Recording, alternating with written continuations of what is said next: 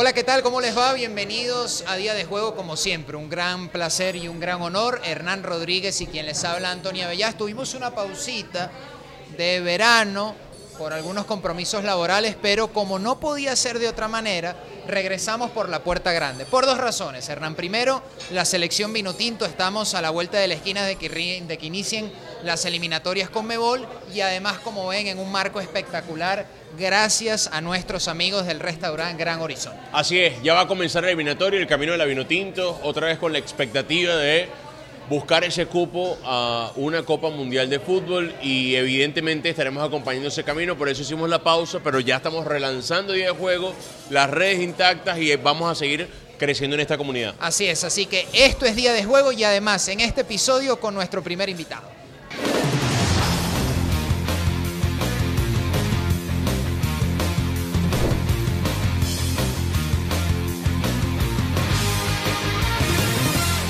Bien, llegó el momento, el momento que todos esperamos, que es nada más y nada menos el estreno de la Vinotinto en las eliminatorias sudamericanas peleando por un cupo al Mundial.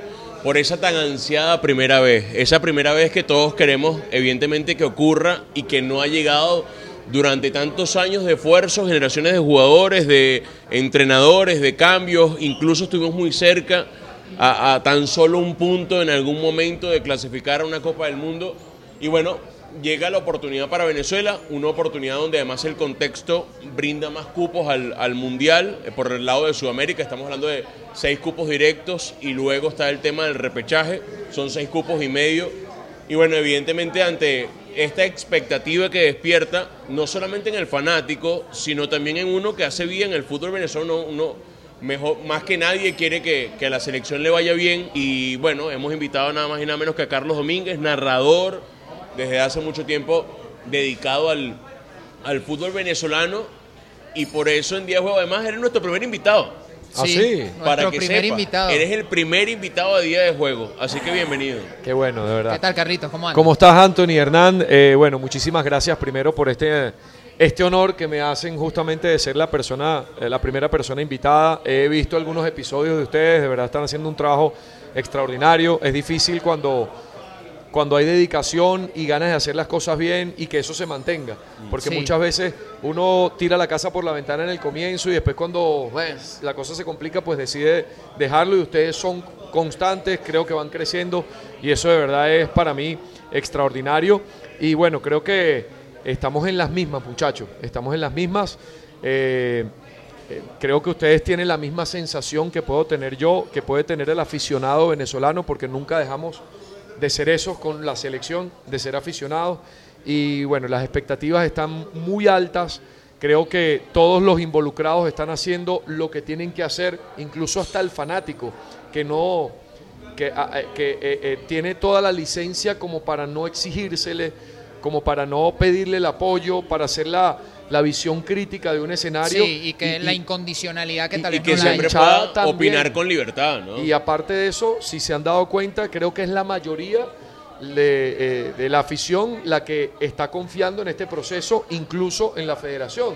Cuando nosotros por experiencia, por tantos años, eh, hemos eh, como aficionados sido tan reticentes con la federación, eh, acostumbrados a criticar todo lo que hace, incluso con cualquier tipo de, de gestión, de proceso, pues creo que la gente está convencida de que todo se está haciendo para que Venezuela logre por primera vez ese objetivo de ir a un mundial. Ahora, parte de nuestra responsabilidad es tratar de alejarnos un poquito de, esa visceralidad, ¿no? Que sí se puede permitir el fanático. Nosotros en varios episodios lo mencionamos así, lo decimos con humildad, pero justamente es el deber que es esta tribuna nosotros tenemos, periodístico, correcto, en función de cómo tratamos la información. Pero sí es cierto, y coincido contigo, que se han juntado como todos los elementos para que se alimente la expectativa. Tal vez a un nivel que los resultados, y lo hablábamos fuera del aire incluso antes de entrar en materia y de prender la cámara, pueden que no acompañen de manera utópico perfecta como cualquier aficionado pudiese esperar. Es decir, nosotros hablábamos fuera del aire, bueno, de repente empatar o incluso perder en Barranquilla, pero luego ganar la Paraguay en casa, que es un rival directo, no sería tampoco tan mala noticia. ¿Creen muchachos, y la pregunta siempre en plural, que el aficionado venezolano ve cómo se va construyendo todo a tal punto que esperan que la selección Vinotinto sea competitiva incluso con las demás arriba. A ver, eh, yo creo que desde que la federación, en este caso la gestión de Jorge Jiménez, acude a una figura como la de Peckerman para eh, tratar de darle un cambio a la selección, yo creo que ese giro merece por lo menos el beneficio de la duda, más allá de tantos golpes que podamos, como Venezuela, país futbolero, haber recibido con anterioridad, independientemente de la gestión, sino en lo deportivo, en lo administrativo. Sí, los errores, claro. Sí, cuando se da ese cambio, cuando se da ese giro, la gente como que comienza a decir, ya va, o sea, nos vamos a traer un técnico que ha ido a mundiales, un técnico de caché internacional.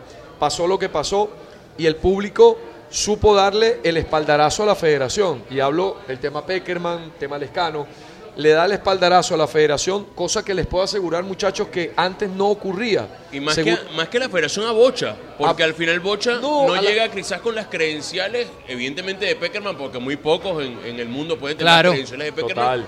Pero de inmediato decir, ok, ¿por qué voy a confiar en el segundo a bordo? Pero por lo la gente te lo digo también, Hernán, porque la gente, la gente está creyendo en este proceso, independientemente de quien esté están viendo que hay una federación que está trabajando, que está publicando su memoria y cuenta, que tiene, eh, anuncia que está haciendo talleres para los entrenadores, que reúne, o sea, todo ese cúmulo, independientemente de lo que pueda opinar la gente, dice, ya va, aquí se está trabajando para algo. Eh, llega Bocha Batista, un técnico también internacional. La gente entendió que era continuar el proceso con otra persona. Y yo le digo algo, qué difícil es lograr que un aficionado que una persona, y sobre todo con nuestro historial crítico hacia la federación, entienda que esto era el deber ser. Y que reconozca que se está haciendo un intento por hacer las cosas de mejor manera. Para mí creo que todos podemos estar de acuerdo. la duda. Sí, es un intento inevitablemente imperfecto, porque es verdad también que hay algunas tareas pendientes, sobre todo en el torneo local, y todos lo sabemos desde el punto de vista económico, la estabilidad institucional de muchos equipos, los resultados internacionales en Conmebol Libertadores, Las estructuras, en Copa Sudamericana. Correcto. Venezuela todavía, desde mi punto de vista, y sé que coinciden, es un país carente en muchas cosas desde lo futbolístico para construir una estructura sólida y unas bases que nos permitan seguir avanzando de aquí al futuro. Ahora, algún día se tiene que empezar. Y cuando se empieza, que yo siento que estamos en medio de ese proceso, es lógico que falten algunas cosas, es lógico que no todo se pueda resolver en el corto plazo, pero para mí coincido contigo, no sé si tú lo ves igual, Hernán, que el intento se está haciendo de hacer las cosas bien. Falta que acompañen los resultados, que es lo que va a empezar ahora. y sin eso ya nada tiene legitimidad. total. No, y que, ojo, evidentemente habrá que ver también lo que pase con los jugadores, ¿no? Porque una de las cosas que se pueden ir haciendo desde lo federativo no necesariamente va de la mano con lo que pueda pasar deportivamente en la cancha, ¿no? O sea, tú puedes hacer las cosas muy bien fuera de la cancha, pero no necesariamente eso se va a demostrar. Bueno, en el cuerpo técnico lo ha dicho que cuando conversa con los futbolistas abiertamente tratan el tema de que elijan bien posibles destinos priorizando su regularidad del tiempo de juego para que solo puedan trasladar a la selección. De nada vale tal vez en lo económico, y es fácil decirlo, no estoy juzgando de ninguna manera ese tipo de decisiones, que un futbolista prele lo económico, su sustentabilidad y la de su familia a largo plazo, pero que de repente sea suplente o no juegue tanto tiempo. Yo creo que en ese sentido, hace un mes, Carlitos, la convocatoria o los posibles convocables no los veíamos en su mejor momento y han ido rescatando un poquito. Darwin Machís con Cádiz, Alejandro Márquez volvió a marcar Chancellor, ante que con Necaxa, Chancellor Tomás Rincón con Santos. Convocaron a Miquel Villanueva, que está bien con Victoria Guimaraes. Es decir, hay algunos puntos altos en la selección que nos permiten ser responsablemente optimistas con el partido de Barranquilla, por ejemplo. Aparte hay algo importante y yo creo que es un aspecto que me gustaría abordar porque ahí el, el crítico lo que suele decir es están llamando a los mismos están llamando a los mismos, vamos con los mismos eh, futbolistas de siempre, vamos a hacer el mismo fracaso de siempre. Y yo les digo algo, somos Venezuela. Nosotros no tenemos no nos sobra un, nada. un universo de futbolistas de Brasil, de Francia, que tienen 100 futbolistas y de eh, con 11 eh, de ellos son una máquina y con 25 pueden hacer tres equipos X. O sea, no somos. Hay futbolistas que todavía tienen una actualidad a la cual se le puede sacar rendimiento. Tenemos un goleador histórico que está activo, juega en River Plate. ¿Dónde está otro futbolista con esas características en la selección? Joseph Martínez probablemente... Y que haya rendido además en se los digo, yo considero que quizás en, una hipotética, en un hipotético debut ante Colombia, y eso creo que lo vamos a, ver más adelante, Eh, Joseph está llamado en este momento a ser el titular si vamos con un 4-2-3-1 en esos aspectos. Pero lo que yo quería, a donde una infidencia, cuando yo veo a Jorge Jiménez, que no es que yo tenga confianza ni que soy amigo de él ni nada por el estilo, sino creo que somos personas que estamos por el mismo fin, que justamente no ver a la selección en el mundial, no, que el fútbol venezolano crezca. Y yo le digo a Jorge, cada vez que hay un cliente que se suma a la federación, cada vez que hay eh, una exposición de corazón vino tinto, del himno, de todo este tipo de cosas que son detalles que no juegan en la cancha, pero que de algún modo son robustecen todo el proyecto. Yo le digo, cada vez se está quedando más la responsabilidad de parte del Boche y, los muchachos. Y, está siendo así. Las condiciones están completamente dadas. Lo que se ha manejado, por ejemplo, en atención a la prensa, a los medios, para darle cobertura a esta doble fecha de inicio, yo no lo había visto en Venezuela antes. El apoyo al periodista, hay una, eh, un circuito radial, un canal con derecho, eh, todo tratando de apoyar a que la prensa esté presente. Sabemos que es difícil hoy día para un venezolano autónomo con un medio de comunicación trasladarse. Entonces la federación está haciendo todo lo posible por brindar la posibilidad de que esa cobertura se haga in situ. Entonces, ¿a qué voy con todo esto, muchachos? Cada vez estamos dependiendo más de lo que pasa en la cancha. Y eso, a eso es que debemos apuntar, muchachos. ¿Tú crees que los jugadores lo perciben así también, más allá de la presión natural que tenga el futbolista? vamos, a hacer Ahora memoria, saben que la estructura les exige más por lo que se está haciendo. Muchas veces algunos profesores han estado asignados justamente por lo que pasa fuera de la cancha, esa inestabilidad. te estoy hablando de eh, hace, o sea, un, proceso eliminatorio pasado. Cualquier chamo adolescente o de adultez temprana, la referencia que tiene, la única, es esa es una cobertura, no cobertura, un seguimiento como fanático, como espectador venezolano en la selección tortuoso y marcado y salpicado por tantos elementos extradeportivos que le da una neblina tan difícil al análisis que es imposible determinar objetivamente desde lo futbolístico cuál era el potencial de tal o cual proceso. Ya vamos a hablar de eso, pero por ejemplo, yo no recuerdo una mejor presentación de Venezuela ante Colombia que la de la Copa América de 2015, por ejemplo. Sí, claro. Que fue una de las pocas veces donde estuvo Ronald Vargas y Alejandro Guerra en la misma cancha. O sea, dos de los futuristas más talentosos de Venezuela estuvieron ahí. ¿Y qué pasó después? Bueno, supimos el tema del FIFA Gate y toda esa inestabilidad evidentemente salpicó a lo que tenía que ver con el proceso de la selección nacional. Si le sumas el proceso Peckerman, que podemos decir que salpica algo del año 2022, son casi 6, 7 años de absoluta inestabilidad. Yo creo que el tema... Eh, Peseiro también vive las Peseiro, claro. La, salida de Dudamel, recuerda. La salida de Dudamel, el cambio federativo. la salida de Noel. O sea, todo lo que ocurrió con Noel. Correcto, la carta, sí. Luego Dudamel, Luego vino Peseiro, entonces Peseiro se va sin que le paguen un centavo, le debían plata, entonces él dice así no voy a seguir, estaba en todo su derecho. Los futbolistas, el tema del COVID, aquella convocatoria que se hizo de emergencia con muchachos del patio, tuvimos que jugar con muchachos del patio y los muchachos sacaron la cara, se demostró que el futbolista que juega en el patio tiene, eh, no voy a decir el nivel, pero sí al momento de ser tomado en cuenta puede, puede responder como es necesario. Circunstancialmente puede responder. Puede, sí, sí. yo, le doy la mano derecha a quien considera que en el fútbol extranjero, eh, en otro nivel, donde haya continuidad, hay mucho más que buscar, incluso que un futbolista que está aquí justamente donde no hay bar, donde ese tipo de cosas. Pero el fútbol venezolano tiene su nivel, cada vez está, está quedando más demostrado. Se los digo, los últimos partidos que hemos vivido, Hernán recién esto es atemporal, claro que sí, pero Hernán recién viene de, hacer el portuguesa Caracas, que fue un auténtico partidazo. O el Caracas Táchira en el, Olímpico, el clásico, de los mejores partidos de la temporada. Partido de altísimo nivel, partido de nivel internacional. Pero es que más allá de que lo evaluemos, Carlito, es el fútbol nuestro. Futbolistas jóvenes venezolanos, ¿de dónde van a salir? Es de ahí. Estamos obligados a vernos en ese ombligo a analizarlo y a tratar de que mejore. Entonces sí, puedes señalar las cosas que estén mal, puedes señalar que tal vez el ritmo, el nivel competitivo en tiempo efectivo de juego que tal vez afecta a cómo ese futbolista del torneo eh, encara el roce internacional y en las eliminatorias es muy duro, pero es lo que tenemos. Y apuntar a que el Caracas Thatcher, el Caracas Portocabello o el Caracas Portuguesa o cualquier otro partido de, muy buen ritmo sea la constante y no los highlights que saquemos de un torneo, o sea, que sea con mayor regularidad se dé lo mismo con un portuguesa Estudiantes de Mérida, que se dé con Rayo Zuliano, Deportivo Táchira. O sea, hay que apuntar a eso porque evidentemente a Bocha Batista y a, y a todo el proceso de la selección le conviene que los jugadores lleguen con el mayor roce competitivo. Yo lo he hablado con varios jugadores y me dicen, mira, los niveles de intensidad en el fútbol venezolano tienen que mejorar.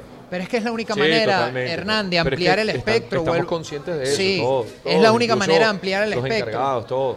Si quieres tener un universo mayor de futbolistas a tomar en cuenta, tienes que ver o al torneo local o agudizar el departamento de scouting que ya existe y Sí. lo han presentado públicamente para tratar de identificar talento con ascendencia venezolana que en función del gentilicio pueda jugar. Pero van a ser chamos muy jóvenes, van a ser chamos que tienen que adaptarse acá.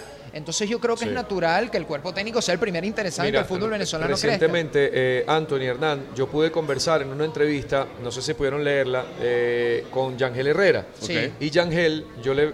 eh, en la- Ojo, hago un inciso. El que para mí podría ser el capitán de la nueva generación No, es que yo creo que o sea, si en algún momento se entrega el testigo en la capitanía, Mira, eso no Debería es ser discutible en ningún aspecto. Pero yo creo que actitudinalmente ya lo es. Otra cosa es que no tenga la banda. Eh, Yangel el, el entorno de la selección, hablo del cuerpo técnico de la selección, eh, tiene en muy buena consideración a Yangel para lo que quieren hacer en un futuro inmediato. Claro. Eh, por eso han estado tan pendientes de su estado físico.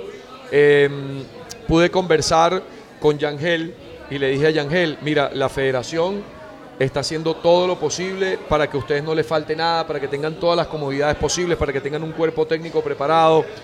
Y Yangel me dice, nosotros estamos conscientes de eso y estamos y felicitamos a todos porque hace un año, hace eh, dos años estábamos pasando penurias, te decía Yan- eh, Sí, Yangel. sí. Era, era todo incertidumbre. Eh, ser convocado por la selección en aquel momento era más bien una angustia, una preocupación. Y hoy día los muchachos vienen con todo lo deportivo como su frente para encarar. No hay nada que, que tengan que preocuparse que no tenga que ver con lo deportivo. Ellos están conscientes de eso. Y te lo dice lo que va a ser un capitán, que eh, eh, estamos, está llamado a ser. Yo creo que incluso cuando yo le consultaba acerca de su comparación con Rincón, me decía, eh, sí, yo asumo mi responsabilidad, yo sé cuál es, va, va a ser mi responsabilidad dentro de la selección, que es lo que todos sabemos. Sobre él va a ser el eje del funcionamiento de todo lo que va a ser Venezuela. Como Yo- volante mixto, sí, Yo claro. no me atrevo a decir en un futuro eh, a, a- mediano plazo, no, estamos hablando de ya. Bueno, ha habido algunos síntomas. En la última doble fecha de amistosos FIFA, vimos que Tomás Rincón fue suplente en uno de los partidos. Sí. Pudiese ser una pequeña declaración de intenciones. Yo no digo de efecto inmediato. Tomás Rincón está convocado y sigue siendo muy valioso por Mira. muchas razones. Pero es que es inevitable que se vaya dando ese recambio generacional. Totalmente. Y es lógico pensar en Ángel Herrera. Apelo a lo mismo que me dijo Yangel en esa conversación. Yo le hablaba sobre Tomás y yo le decía, eh, en aquel partido, creo que fue contra Honduras, que más o menos se vislumbraba cuál sería el equipo titular Y que Tomás en fue la suplente, eliminatoria. sí. Tomás fue suplente. Yo le preguntaba a Yangel, esto más o menos es como una, eh, una, un llamado para ti, para el propio Tomás. No me dice ni sí ni no, obviamente, pero me dice, Tomás no puede estar fuera de la selección. No, Tomás, Tomás no, o sea, es indispensable, me lo dijo. Sea en la cancha, sea en el camerino, es el líder que tenemos, es el futbolista referente para todos nosotros y él tiene que estar. Entonces, hay muchas críticas, yo también entiendo a la gente que espera una renovación, que apelaba, eh, hay mucha gente que te dice, oye, pero no un es fácil hacer renovación. No, y un menos de una manera con 40 radical. jugadores y llaman nada más a Baroja, Alexander Claro. González. O sea, todos tienen que estar prevenidos en el momento que sean necesarios para defender los colores de la selección nacional. Quieren ver el universo, quieren fomentar. Aparte, lo que tú dices, eh, lo que decía eh, Anthony, eh, el técnico, el de la selección, promueve que el futbolista de alguna manera también busque un espacio, busque irse al extranjero. Un llamado, una convocatoria de módulo nacional ya forma parte del currículum de un futbolista. sí, totalmente, Ya claro. dice, estoy siendo considerado, no me llamó para una eliminatoria, epa, pero estoy en la órbita de la selección. Eso ya vale también. Y hasta para un como elemento motivacional para que siga haciendo Claro, las cosas bien. incluso Además, es un país adverso en donde ese combustible anímico hace falta. Incluso para futbolistas que de repente hoy están en ligas que no están en el top de la competitividad, les sirve el llamado a la selección, porque se pueden mostrar y evidentemente en esa preventa, en esa exhibición, pudiera entonces tener el futbolista la oportunidad de ser visto por alguien y lo pueda llevar a otras Con la ligas que sean vitrina más que competitivas y significa una evidentemente- eliminatoria con Mebol, Claro, totalmente. Ahora, lo del recambio generacional de manera radical,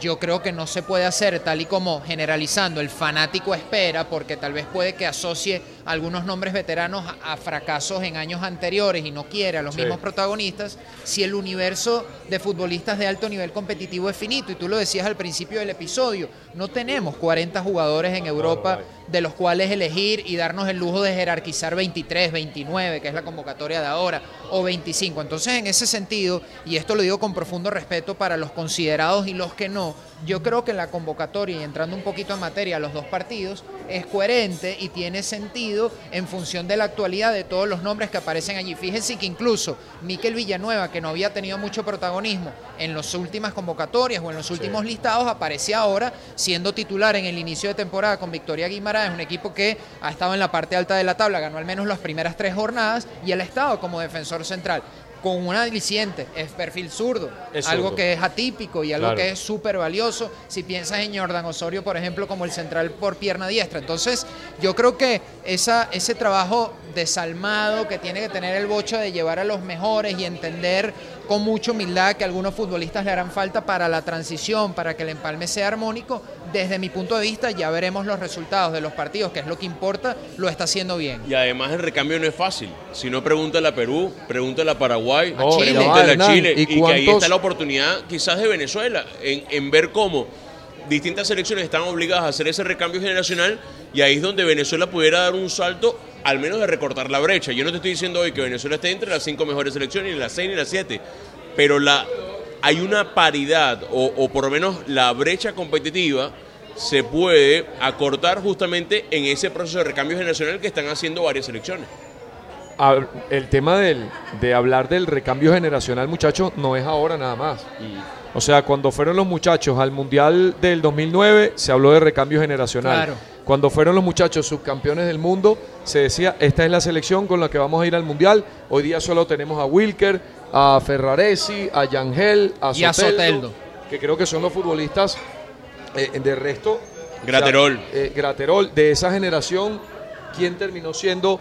Eh, Andrés Ponce está en Rusia, pero nada, no es un once. Fíjate Peñaranda. No es un once como si pudo ser la Portugal del 89, como pudo ser la, la Chile que, estuvo, que fue, eh, estuvieron en el, en el sub-20 de Canadá. La de Alexis y Vidal. La de Alexis Vidal, la de toda esa generación de Gary La Argentina del propio Peckerman. Entonces, eh, no hemos tenido, eh, aparte que bueno, yo creo, nosotros tenemos un país donde siempre lo decimos, nosotros no nos podemos comparar con, con estos países. No, no. tenemos una generación. No, no, no, no. O sea, no. Lo que pasa es que a, hay un costo político en decir eso de cara al fanático. Tal vez alguien lo sentirá así, pero es la realidad. y es parte de nuestra responsabilidad. Nosotros a veces los medios durante muchos años vendieron con toda la humildad, esa idea de ya vamos al mundial. Y fíjate que la gente, incluso en los eslogans de los medios de comunicación era acompañemos a Venezuela al mundial.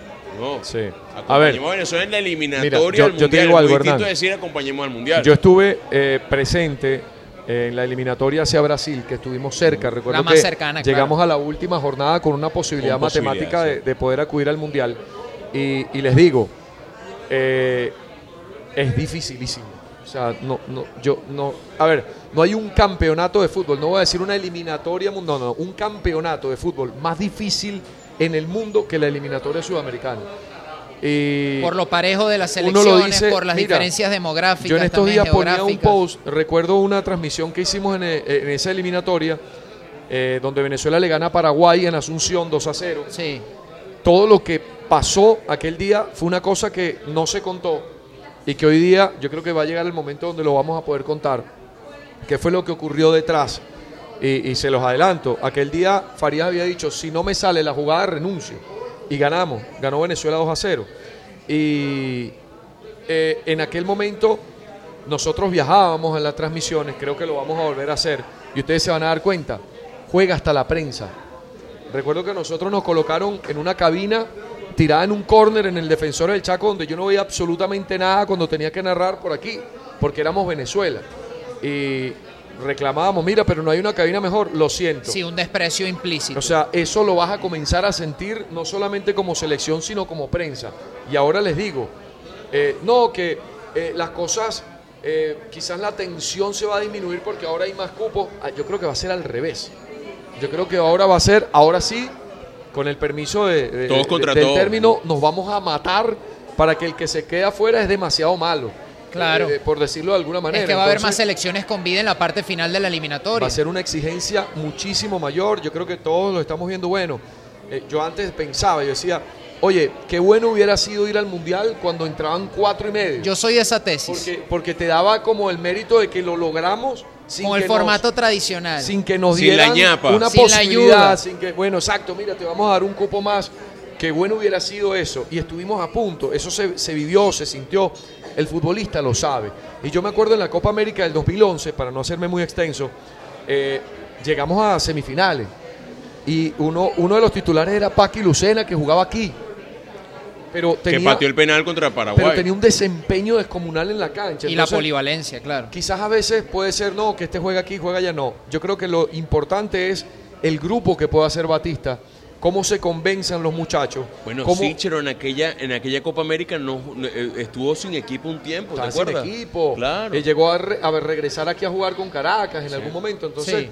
el, el tema está en cómo Batista logra convencer al grupo de que puede, de que lo pueden lograr, de que los muchachos no se amilanen. Yo lo voy a decir aquí y no es por abrir el paraguas, pero si, si no ganamos contra Colombia, puede estar dentro del presupuesto. Decir, bueno, fuimos y perdimos 1 a 0, pero hay que venir Hay que ganarle y a ganarle Paraguay. Claro. O sea, sacar una renta de tres puntos en estas condiciones de cara a lo que va a ser la eliminatoria, para mí no es mal negocio. Jugar al sacar tres de seis. 50% te puede meter. Te puede servir, te puede servir porque van más de la mitad de los equipos, pero Sí. nunca vamos a tener un pensamiento mediocre. Yo creo que Batista, Batista es el que más preocupado está. Lo notas. En el momento cuando los futbolistas comenzaron, no, que Tomás no tiene equipo, que Soteldo tiene el problema en Santo. que Nahuel todavía no se termina de Que recuperar. Ferraresi con lo que de- que él, declaró hace poco a un medio internacional, algo que seguramente ustedes también leyeron, y le preguntaban que cuál era el rival más directo de Venezuela, y él decía que era la propia selección, que era la mentalidad de los futbolistas de que se creyeran capaces de poder clasificar a la Copa del Mundo y lograr el objetivo. Y yo creo que al ser No, una pero eso no es generación... nuevo, porque eso lo no, han dicho no, pero más desde bien se ha agravado porque ellos son los protagonistas en cancha de los fracasos que todos, prensa, fanáticos y país en general, hemos vivido. Repito, agravados y salpicados por cosas extrafutbolísticas que no están en las manos de ninguno de nosotros, a veces ni siquiera de los propios futbolistas, pero yo creo que el potencial está ahí, que la ampliación de los cupos, a pesar de que no nos sobre nada, sí nos permite pensar responsablemente en que esto se pueda lograr. Si no se lograra, tal vez, y esto no es ningún paraguas tampoco, uno al menos quisiera pensar eh, o ver, eh, identificar en perspectiva que se sentaron unas bases muy sólidas para que Venezuela tenga un rendimiento sostenido y en crecimiento para en algún momento lograrlo. Ahora, si lo hacemos a muy corto plazo, evidentemente mejor aún. A ver, muchachos, yo estoy viendo. A ver, lo que pasa es que es difícil convencer a la gente de cómo deben ser las cosas. Y las cosas deben ser, como siempre te lo ha expuesto el seleccionador, todo tiene que ser desde una base, un crecimiento piramidal. Eh, no es que aquí nosotros volteamos la pirámide y así estamos aspirando siempre. No, Sí. que primero vamos a un mundial absoluto Sí, sí. y después vamos a solucionar todos los temas que tenemos abajo. Muchachos, Baliño ya metió una selección en un Mundial Sub-17. O sea, dentro, hablando de este, dentro de este proceso. Hicimos un buen papel en el reveló, luego pues fallamos. Ahí vamos, poco a poco. Pero la idea es que esto se sostenga, que esto se mantenga. Esto es de largo plazo y esto hay que entenderlo. No con esto voy a salvarle o, brindarle un, o, no sé, darle la espalda justamente a que tenga manera como aguantar unos resultados negativos del Bocha Batista. Pero más allá de esto, hay un proyecto, muchachos, hay una idea, hay un trabajo que se quiere hacer. Cuando hablamos de corazón vino tinto y vamos al interior del país y vemos que la federación está construyendo una cancha, en esa cancha van a entrenar los muchachos, en esa cancha va a haber de algún modo un centro de desarrollo. Eso es el verdadero crecimiento no ir al mundial. O sea, a mí me encantaría, muchachos, yo soy el primero que quiero narrar un gol de que Venezuela va al mundial, de la clasificación al mundial, claro que sí. Pero mi satisfacción sería ver clubes sólidos, ver una camada tremenda de muchachos que están saliendo, como ahora vemos en Monagas, porque no podemos decir que eso no está pasando. Ustedes ven todo lo que está Ligas sacando Monagas. en todas sus categorías. Mira lo que está sacando eh, La Guaira, que vendió a Tuti, sacó Claro, a pero, pero da la impresión de que se está apostando para que se logren todas esas cosas al mismo tiempo. Eh, sí. Que lo que tú dices se logre, que yo estoy Sí. de acuerdo, es lo más importante, pero también se está tratando de trabajar y comunicacionalmente es inevitable interpretar un mensaje de que nos vamos a jugar esta eliminatoria con la intención de verdaderamente ir. Es que ninguna selección no lo haría tampoco. Y que incluso otros técnicos en su momento mencionaron de no vamos a ir a esto o es muy probable Sí, que no vayamos a de esto y procesos. vamos a empezar a trabajar para ese largo plazo tenga Pero es que resultados. nadie ha trabajado a largo plazo. Sí, o sea, que- nadie se le ha dejado trabajar a largo plazo. Yo te digo, la Por gestión, distintas de, razones, la gestión sí. de Richard Páez fue muy buena, pero la gestión de Richard Páez era el equipo principal. Más allá de que quizás él pudiera tener un proyecto futbolístico de crecimiento desde las bases, todo era lo que pasaba con el boom de la Vinotinto. ¿Y pero qué pasaba abajo? ¿Qué pasaba con los clubes? Seguíamos en lo mismo. Entonces, hay que tener paciencia, hay que hacer entender también a la gente que esto no es de la noche a la mañana. Y yo quiero insistir en eso. Sí, todos queremos ir al Mundial. Creo que ese es el objetivo de esta actual gestión de la federación. Mira, para eso se trajo Chabatista. Los jugadores quieren al mundial y el Los entrenador quiere. Todo el mundo quiere al mundial. Claro que sí, pero el crecimiento de un país no lo vamos a medir futbolísticamente si vamos o, o si fuimos a un mundial o si dejamos de ir. Sí. Eso creo que es fundamental, en, en- sobre todo en nosotros en Venezuela. Ahora, ¿cómo plantear, muchachos, cuando les recordamos que estamos aquí en el restaurante Gran Horizonte, comida bueno. criolla, desayunos, todos los conocemos por distintas razones, casi todas ellas nocturnas, para no entrar en detalles, pero muy bien atendidos acá, gracias a nuestros amigos de Restaurante Gran Horizonte. ¿Cómo plantear ese partido contra Colombia en Barranquilla? Entendiendo que estamos en condición de visitante, entendimos que, entendiendo que hay jugadores como Darwin Machís que están en un gran momento, Sí. pero es un futbolista muy de banda, de mucha vocación ofensiva, que si uno le quiere buscar el, el asterisco en su rendimiento, y lo vimos en los últimos dos amistosos, es que le cuesta un poquito el repliegue, tiene cabida la vocación ofensiva y ese talento para atacar de algunos jugadores en condición de visitante contra este equipo. Ya Peseiro Cometió ese error, eso. sí. En su estreno justamente... Uno no quiere condicionar la respuesta, No, pero yo no, opino pero ya. Peseiro y, y lo, lo- bueno, lo- tan bonachón que era Peseiro que cuando regresó yo no me equivoqué. Sí, sí. O sea, Subestimé todo y, esto. y armó la línea de 5 contra Chile en aquel partido después de regreso. Estuvimos a contra Paraguay, estuvimos a punto El gol anulado de Yangel, sí. anulado de Yangel, X. A ver, creo que Batista ha mostrado cuál es su la declaración de intenciones. Eh, sobre todo con esquema, sobre todo con futbolistas. Hace, ¿Hace cuánto, muchachos? Tuvimos el módulo acá, hace como un mes, un poquito más de un mes. Sí, como un mes. Finales de julio. Yo le preguntaba a, a Batista si ya tenía el equipo y me decía que sí. O sea, salvo alguna circunstancia que no esté, una lesión. Física, sí. una, eh, eh, yo, yo ya tengo el equipo. Eh, eso me parece bien, porque ya le debe haber dado la idea al futbolista que va a ser protagonista ese día. no puedo trabajar contigo, no te puedo ver, pero mira, mantente con la idea, esto es lo que queremos hacer, trabajarlo. Eh, yo veo un equipo que no va a ser arriesgado. Eh, él nos ha mostrado que por lo menos tres volantes ofensivos, eh, perdón, tres volantes defensivos no va a presentar. Y esto era quizás como lo que yo pensaba, bueno, vamos a aprovechar el momento de, de Yangel, Cáceres y Brujo. eh, a- al Brujo, a Cáceres y ponerlos a los tres. Son tres futbolistas con características que te pueden hacer el trabajo defensivo y ofensivo X. Eso no va a ser porque no he visto todavía desde entrada utilizar a tres volantes de recuperación a Batista. Lo que creo es que van a jugar dos. La variante está en si van a ser tres futbolistas en el fondo con dos carrileros, lo hemos visto.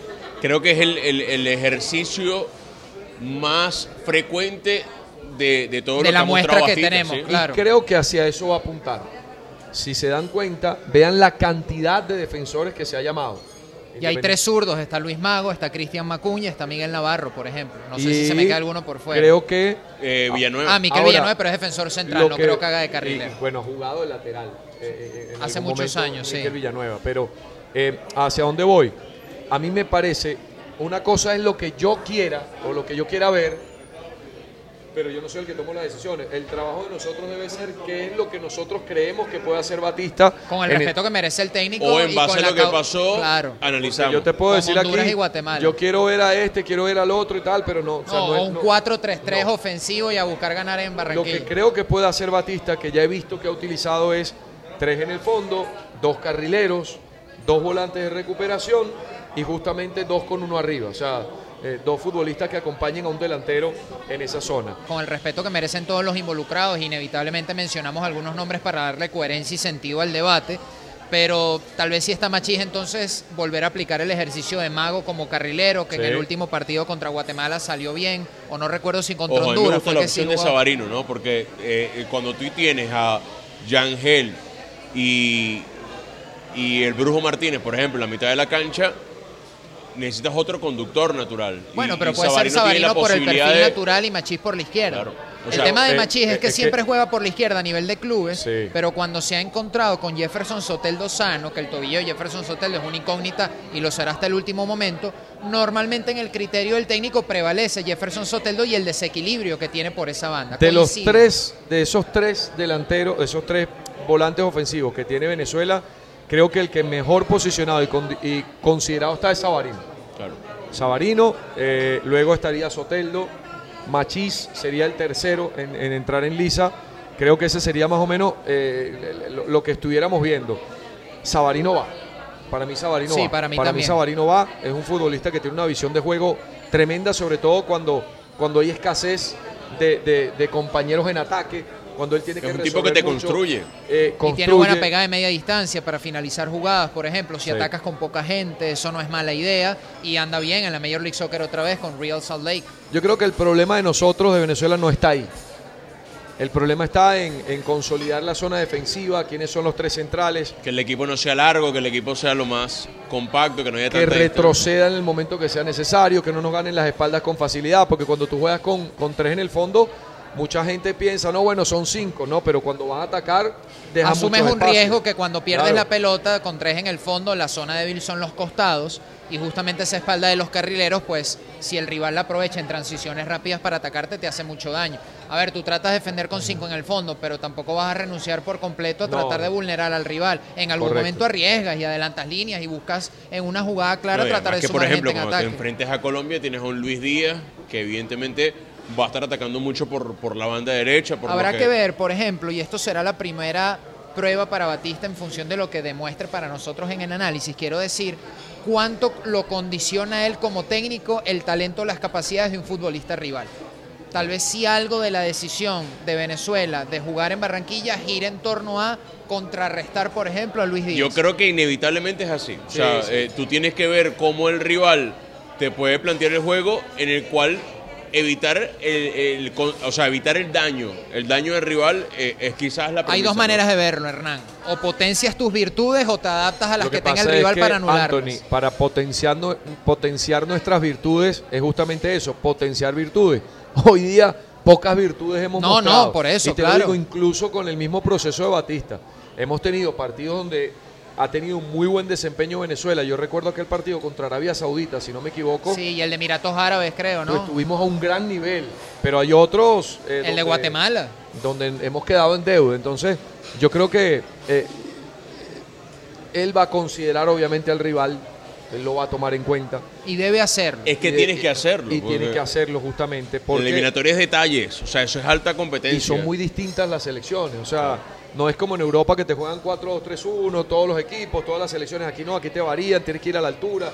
Hay muchos condicionantes que te No, hacen. yo creo que aquí igual también la mayoría de la gente entiende que en una selección como Venezuela y con el peso histórico que tiene y el nivel objetivamente que le podamos atribuir y empatar en Barranquilla es una extraordinaria noticia y no pensar que porque no se ganó, entonces Venezuela no va a ir a una Copa del Mundo sería absurdo, ¿no? Y hasta es un sinsentido.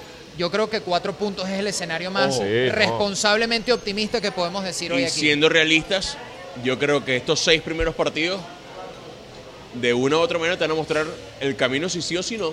Ah, no, de aquí a diciembre vamos a saber. Claro sí que o sí sí. no. En diciembre sí, vamos a saber. sigues si- en pelea y no te has ganado nada. Y si no, cuidado, quedas descolgado. Totalmente, Claro, totalmente. claro. En diciembre vamos a saber, o sea, esto es eh, esto sí es corto plazo.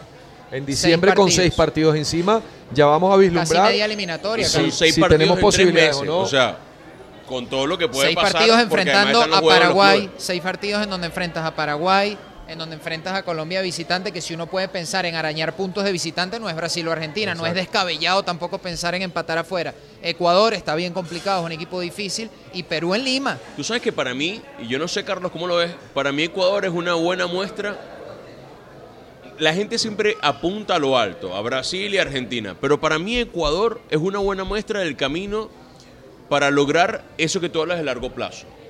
Se, su liga cada vez es más fuerte, su liga compite en Libertadores, en Sudamericana, Independiente del Valle, eh, ha sacado una buena camada de futbolistas jóvenes y ha encontrado el roce competitivo ideal para esos futbolistas, para que trasciendan. Hoy vemos a un Moisés Caicedo, por No, ejemplo, como la, la portada, digamos, Pero no de, lo que estamos decir hablando. que es el tercer mejor equipo de la eliminatoria Y es el tercer hoy. equipo más joven. O sea, porque estamos hablando de un equipo que ya hizo sus recambios de Nacional y está sólido Uno allí. por cierta sensación de respeto de repente lo pone ahí con Uruguay, pero en actualidad y por el recambio generacional Sí. que está viviendo Uruguay, además que tiene a Marcelo Bielsa, igual muy buenos jugadores, Ecuador y Uruguay están ahí como tercera potencia y que, hoy. Y que yo te digo, porque es mucho más alcanzable tener como referencia a Ecuador que tener a Brasil y Argentina. Claro. Por la cantidad de futbolistas que produce, Ahora por, te digo, por el contexto de sus ligas. y todo Para ir al Mundial en esta eliminatoria, algún resultado positivo fuera de pronóstico hay que sacar. No, totalmente. Algún rival Claro. complicado que nosotros aquí, siendo conservadores, digamos, bueno, está difícil. Alguno de esos No. se le tiene que ganar. Ir a Yo no ganar les a digo, Bolivia, ajá, ir a empatar a Quito. empatar en Quito y Sí. ganarle aquí a Ecuador, por ejemplo, y sacarle cuatro. Algo así hay que hacer para que las Competirle a, cuentas te den. a- a la, a la Uruguay de o Marcelo Bielsa. local a Y es todos que tus la rivales única directos. manera que vas a tener de ir a un mundial es Es haciendo así, eso. Eh, eh, cuando, como o la media ecuatoriana que hizo en algunos procesos anteriores ganarle a No, todos bueno, tus rivales directos de cuando local fueron menos a- Brasil y a. Rusia, si no me equivoco. Perdieron solo con Argentina, creo. un solo partido local. Contra Argentina. Y, y- y- y Y eso. fue de los últimos con Argentina urgida, creo que Messi hizo doblete. Sí. Eh, a eso también nosotros tenemos que as- aspirar, muchachos. Yo creo que el tema de la localía, mucha gente no, que bueno Maturín, que porque Maturín, que hay que distribuirla. en la-". No, ya va, mira, la, la- la- la eliminatoria no es que bueno para que la vea la gente. O sea, el único que se puede dar ese privilegio es un equipo como Brasil, que camina las eliminatorias y que lleva a la selección alterna, sí. a cualquier ciudad, eso se sabe. Pero Venezuela no, no, no, no tiene ese privilegio. Aparte que una sede única te permite que el jugador ya sabe dónde va a jugar, ya conoce la grama, ya conoce el espacio. O sea, eso es fundamental. Y todos los equipos en Sudamérica lo hacen, salvo Brasil por esa circunstancia. Todos los equipos tienen una sede fija. Y eso también va a ser fundamental para Venezuela. Yo creo que eso también. Bueno, y es un estadio grande también para Un tratar de aprovechar. eh, mira cómo no he escuchado ningún tipo de queja de que no, que Maturín que está en el oriente, que es difícil. El que está en San Cristóbal y quiere ir, ya está comprando su boleto para venir acá, después agarrar a Maturín. O sea, creo que esos son aspectos necesarios en una eliminatoria tan difícil, de tan largo tiempo, con condicionantes geo- geográficos y de nivel futbolístico como lo es la sudamericana, que todos esos detallitos, muchachos, van a marcar dif- diferencias. Ojo, estamos grabando esto antes del primer partido de local. Tenemos la fe en que toda la logística y todo va a funcionar muy bien. Pero yo creo que sí, que si todo sale como se espera y se está trabajando para ello, que sea un estadio con más de 40 mil personas de aforo y que el futbolista, yo coincido contigo, ya tenga el hábito de saber llegar allí, de conocer el terreno de juego, así como es Quito, así como es Barranquilla para otras selecciones o Montevideo para Uruguay, bueno, que para Bueno, ya por Venezuela lo menos sea sabemos así. que los tres partidos de local de este año van a ser ahí. Van a ser ahí. van a ser ahí.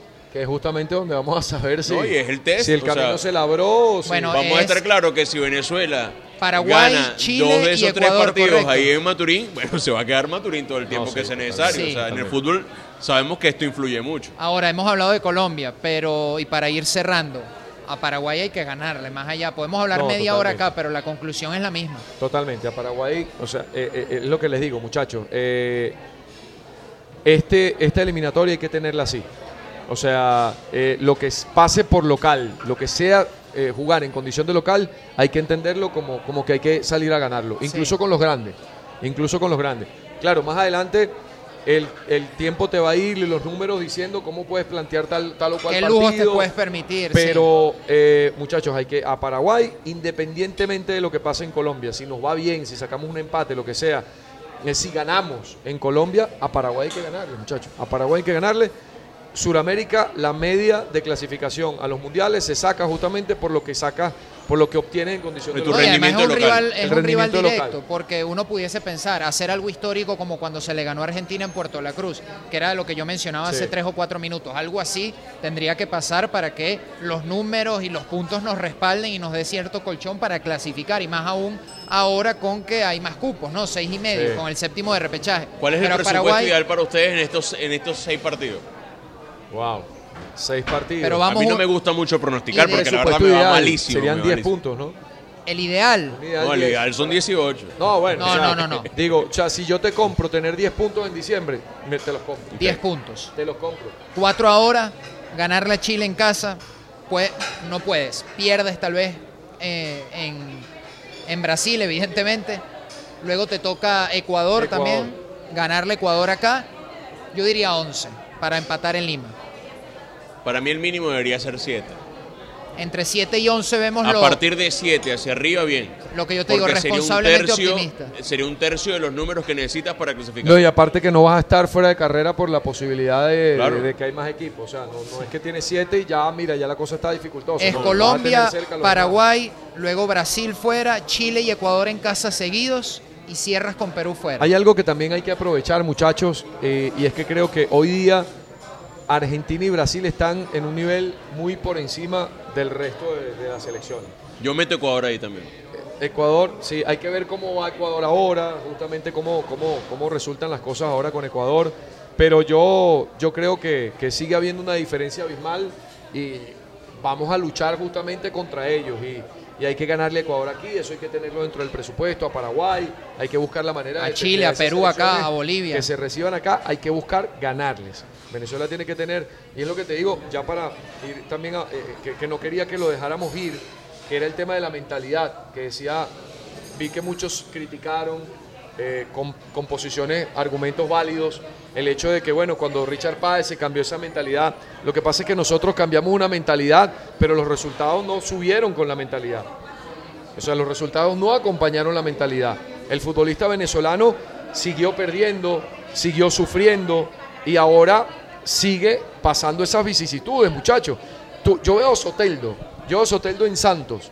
En estos días vi un post que hizo Santos en su Instagram diciendo nuestro 10 va a jugar el próximo partido, luego del problema del, del tobillo. Y la cantidad de me gusta, o sea, el nivel que tiene ese muchacho en, en en Santos es descomunal, lo que significa para la afición, pero cuando viene a Venezuela es Venezuela, es Venezuela. Queda minimizado por el contexto, Y dices el tú. contexto, exacto, el, el contexto te termina eh, llevando o, o convocando justamente a una Llevando a otra realidad. escala distinta. Te absorbe a una realidad que es la que nosotros necesitamos cambiar y ahí sí le doy eh, el apoyo a todos los argentinos que han desde afuera, muchachos, porque lo puede decir un venezolano, pero que venga uno y te diagnostique y te diga, no, hermano, cambiemos la mentalidad. O sea, que el muchacho baje los brazos cuando recibe un gol, que no levanta, que no reacciona en el momento necesario, eso sigue pasando. Mira, yo Eso recuerdo siempre una, una conferencia de prensa en el Olímpico. Era Caracas Lanús por Libertadores. Y sube el día. Creo que el partido, eh, no recuerdo cómo terminó, pero fue muy parejo. Y le preguntaron a Sube el día si le había sorprendido que Caracas terminara compitiendo de tú a tú contra ellos. Dijo, pero es que el problema, o sea, para mí no me sorprende. El problema es que a ustedes los venezolanos les sorprenda. O sea, el día que el venezolano esté consciente de que puede llegar, es que ya el resto está convencido de eso.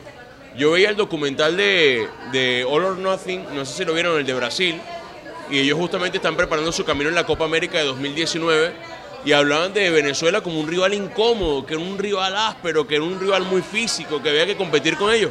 O sea, evidentemente lo que dijo Bocho Batista no es distinto a lo que ha dicho ¿Sabes qué Richard? Páez, pero ese creo- mensaje hay que reforzarlo. Yo creo que por la realidad venezolana y sin la necesidad de profundizar en ella con todas las aristas que tiene, de alguna manera bien triste y pesimista, nos hemos metido algo de desesperanza en el tuétano de los huesos. es así. Y no nos creemos que puede, e- es como un eterno pesimismo, no nos, Nos creemos que nos pueda a pasar perder, a ser perdedores en todo. Sí, En, la vida, en la calle, en el fútbol, en el deporte, en cualquier concierto internacional, con lo que sea que implique el nombre venezolano. Lo digo con profunda tristeza y generalizando. Hay excepciones, Y- pero es un problema psicológico masivo a nivel social que sí. tenemos como sociedad venezolana, creo yo. Frustraciones. Y repercute frustraciones, no nos creemos las cosas buenas y cuando pasan no las merecemos y decimos no las merecemos porque todavía hay muchas malas que no hemos solucionado, que es verdad, pero eso no empaña o no le quita valor o mérito a lo bueno que esté pasando. Entonces, para mí,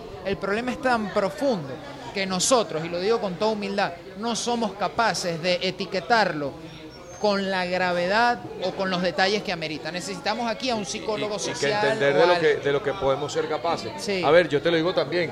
Me lo dice un argentino que viene de ser una selección campeona del mundo.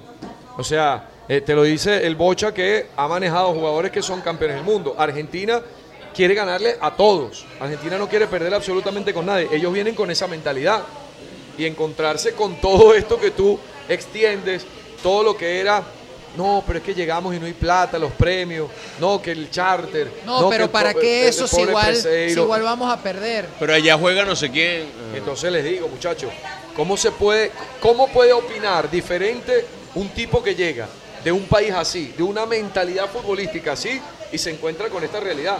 No, lo cierto Es lo también es que, que tiene que algún día hay que pensar, algún día hay que pensar a cambiar eso. Y ojo, en cualquier dinámica de grupo, si la gente se une en base a un propósito, va a caminar todo mejor.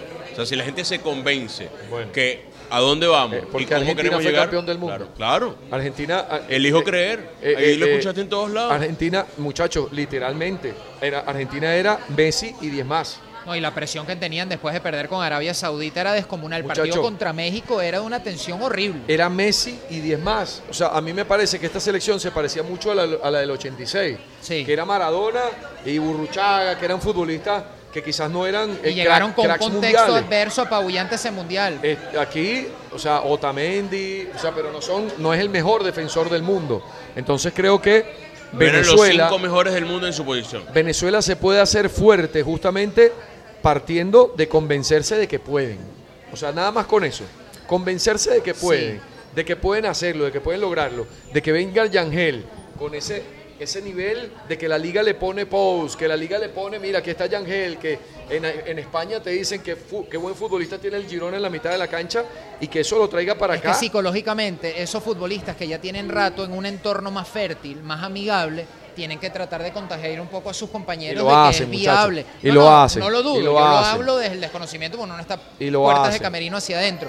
Pero ojalá los resultados de esta primera doble fecha, que inevitablemente va a marcar el camino de todo el año calendario, diría yo, desde el punto de vista anímico, hoy acompañen al menos cuatro Sí. puntos para que la selección sienta que está en el carril. Todavía quedaría mucho camino por delante, pero yo recuerdo el varapalo de las eliminatorias anteriores, arrancamos perdiendo eh, goleados y además Pero fíjate dónde apareció el Colombia. mano tengo fe. Cuando Peseiro sufrió a- a- a- aquel desbarajuste en su convocatoria a causa del COVID.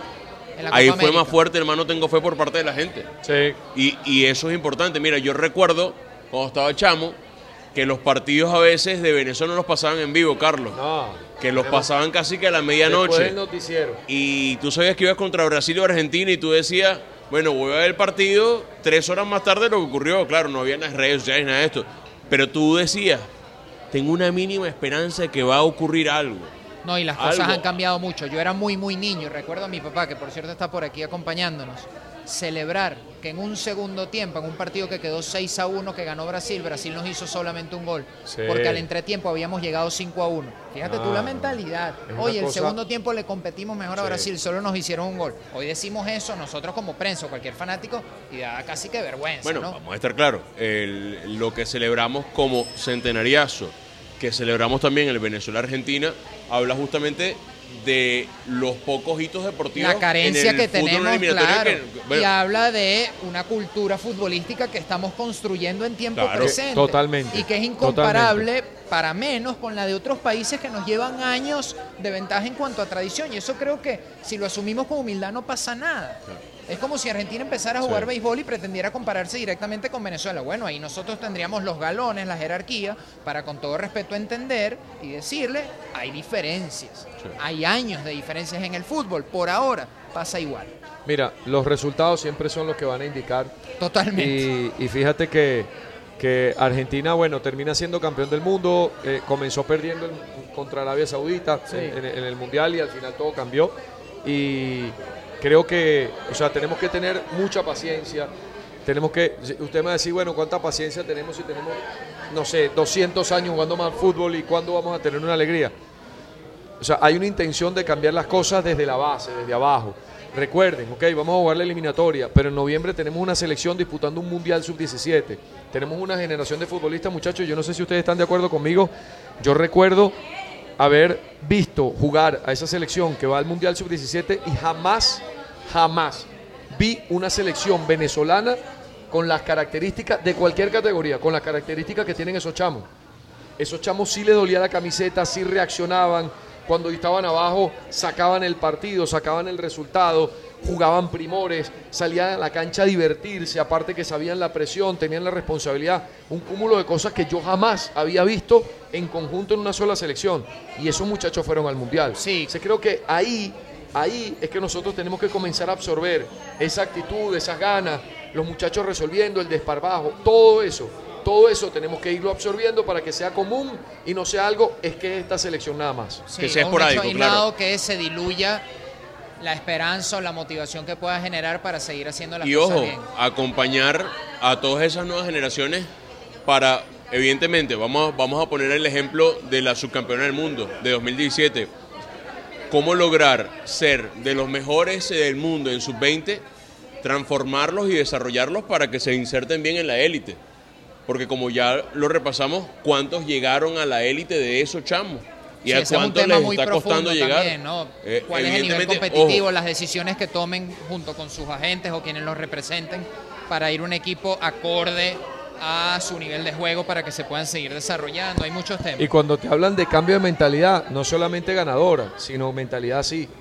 O sea, de Para la madurez que- de las de madurez, de que los muchachos entiendan de qué es lo más importante. Pero lo que te contaba, el cuerpo debo- técnico, sí, no, el cuerpo técnico declara que les dice, hermano, cuando le toque ahora en el mercado de fichajes decidir, sea consciente, váyase a un equipo en donde pueda jugar, en donde se identifique con la idea del técnico, que le diga que cuenta con usted y trate en la medida de lo posible no priorizar el dinero. Que uno no juzgaría si priorizan el dinero, no me malinterpreten, pero en pro de lo que realmente le beneficia a la selección, Lo que es ir a un es equipo que en donde muchas tenga veces minutos. el futbolista venezolano se va porque no, no es que prioriza el dinero, sino que le paguen.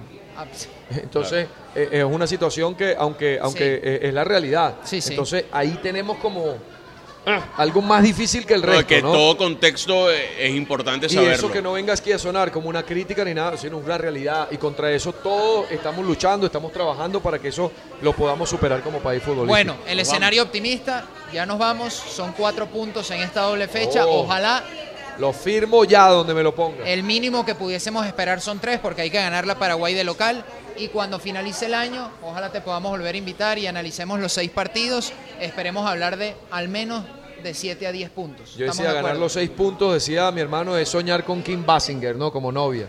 en aquel momento. Pero te digo, seis puntos, o sea, sería la gloria, ¿por qué no? Pero sí, yo creo que, yo creo que tres puntos. Ganar un partido de estos dos es buen negocio. Creo Sí. que sí. Yo ¿Cómo lo lo ves tú, firmaría. Hernán? Hasta dos. Yo lo firmaría. ¿No? Dos puntos. ¿No lo ven? Ah, no, dos puntos está bien. O sea, no. bueno, pero yo firmaría más sacar tres. Tres o cuatro. vamos, Tres, vamos paso tres. a paso. Vamos Bueno. paso a paso. Lo, lo cierto, Anthony, eh, vamos a estar generando contenido también desde esta doble fecha eliminatorias. Seguramente estaremos en Barranquilla, seguramente estaremos acompañando a la selección en Maturín. Así que día de juego va a ponerse en modo vino tinto por estas próximas dos semanas para hablar justamente del estreno de nuestra selección Sí. en su camino a las Y eliminatorias. hasta final de año seguramente trataremos de intercalar algunos episodios hablando de otros temas que sean de actualidad en el mundo deportivo, como hemos tratado de hacerlo desde que Día de Juego nació, pero como se imaginarán y porque es la fuente a la que nosotros principalmente nos dedicamos, este cierre de año tiene un único protagonista que es la selección absoluta, la selección nacional de fútbol, con estos seis partidos de las eliminatorias con Mebol. Así que Carlitos, Carlos, muchísimas gracias No, por estar una pregunta. A ver, ¿Qué tan emocionado estás porque comience ya la eliminatoria? No, porque no, no, a mí, locura. a mí particularmente, hay días en los que no duermo bien porque quiero No, que yo- arranque yo, ya. peor, yo estoy incrédulo porque como ustedes saben yo no he vivido esto jamás. No, muchachos, a ver, eh, sobre todo para Anthony, esto yo he tenido la oportunidad de cubrir un mundial de fútbol y he tenido la oportunidad de cubrir Copas América y, y- y- y eliminatorias. Tu selección es tu selección y eso no tiene parangón. Y sobre todo ir a otro país. Y, y esto disfrútalo, disfrutémoslo porque ir a otro país y darte cuenta de que tú estás llegando y tú eres el enemigo y que desde el primer momento que pisas ese país te puede atender bien la prensa, te puede ayudar, pero eres el rival, te queremos Irónicamente, ganar. irónicamente te hace, valga la redundancia, hacer las paces con tu país cuando estás en ese entorno Totalmente, adverso. te vas a más venezolano que, Que nunca. Simón seguro. Bolívar. y vas a entender muchas cosas que a veces nosotros Quedamos por podemos sentado. criticar, pero que no la hemos vivido Sí. y que cuando la vivimos decimos, no, hermano, hay que entenderlo. Y eso no es necesario que lo haga un aficionado, porque el aficionado es eso, aficionado, fanático, hincha, como se le quiera conocer, pero uno que ama esto y, y- y, ah, lo vas a disfrutar, de verdad. No tiene Bueno. comparación una eliminatoria mundialista con, con otra cosa, porque ahí está tu selección y se está jugando la vida para ir a un mundial. Esperemos que así sea, que lo disfrutemos un montón. Claro que Se deseo trabaja más, se trabaja con mayor intensidad. Es, Sí, totalmente. Es, todo, es todo Totalmente. Bueno, ya les iremos contando a través de Día de Juego. Gracias a ustedes por acompañarnos sin temor a equivocarme y todo el equipo lo sabe. El episodio más largo que hemos tenido hasta ahora Seguro. en Día de Juego. Gracias Me al restaurante. eso, puede sí, ser. claro. No, y mire, muchis- muchísimas gracias. Yo vengo, ustedes disculpen la, la facha, yo vengo de trabajar absolutamente todo el día. Los muchachos unos cracks, me, me pudieron esperar. Eh, como ustedes saben, pues así aquí hacemos de todo, de todo, Sí. hacemos de todo.